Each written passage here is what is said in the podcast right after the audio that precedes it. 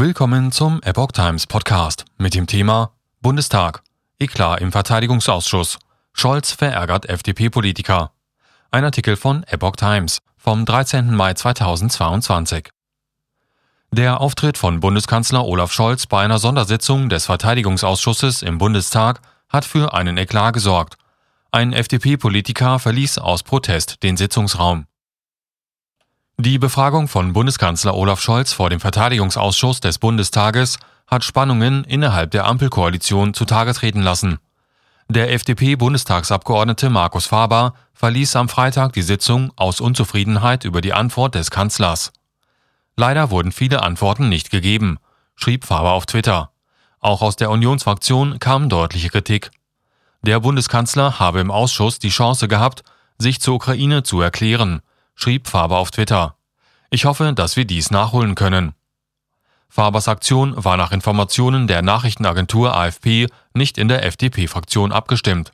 Von anderer Seite in der Fraktion hieß es gegenüber AFP, der Auftritt des Kanzlers sei okay für die erste Runde gewesen. Die Vorsitzende des Verteidigungsausschusses, die FDP-Abgeordnete Marie-Agnes Strack-Zimmermann, schloss sich dem Auszug Fabers nicht an. Sie blieb in der Sitzung. Der Rheinischen Post sagte Strack-Zimmermann anschließend, Fabers Aktion sei ungewöhnlich gewesen. Ich gestehe, dass ich mit der Leitung der Sitzung beschäftigt war und das gar nicht mitbekommen habe, räumte sie ein. Zu Scholz Auftritt sagte Strack-Zimmermann im TV-Sender Welt, dies sei erstmal ein super Aufschlag gewesen. Die Atmosphäre sei gut gewesen, Scholz habe angeboten, auch wiederzukommen, und sie finde das sinnvoll. Inhaltlich habe Scholz einige Antworten auf harte Fragen gegeben, sagte Strack-Zimmermann. Dass die Waffenlieferungen an die Ukraine derzeit stocken, habe der Kanzler mit Instandsetzungsproblemen begründet.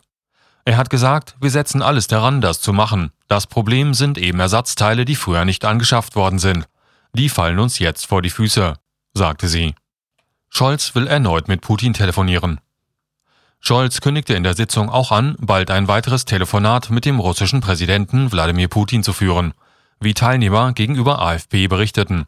Scholz habe betont, dass das Ziel die Wiederherstellung der territorialen Integrität der Ukraine sein müsse und nicht ein Stillstandsfrieden, bei dem besetzte Gebiete von Russland gehalten werden, so der Kanzler.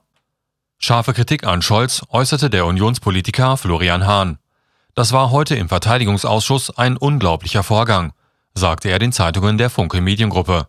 Scholz habe alle zentralen Fragen zur Waffenlieferung an die Ukraine gar nicht oder nur schlecht und oberflächlich beantwortet, sagte Hahn. Mit Blick auf Faber sagte er, der Rückhalt des Kanzlers in der Koalition sei offenbar brüchig. Was wir jetzt benötigen, ist eine offene und klare Kommunikation des Kanzlers, wann er in die Ukraine reisen wird und wann etwa die Panzer vom Typ Marder und Gepard an die Ukraine geliefert werden. Urteilte Faber.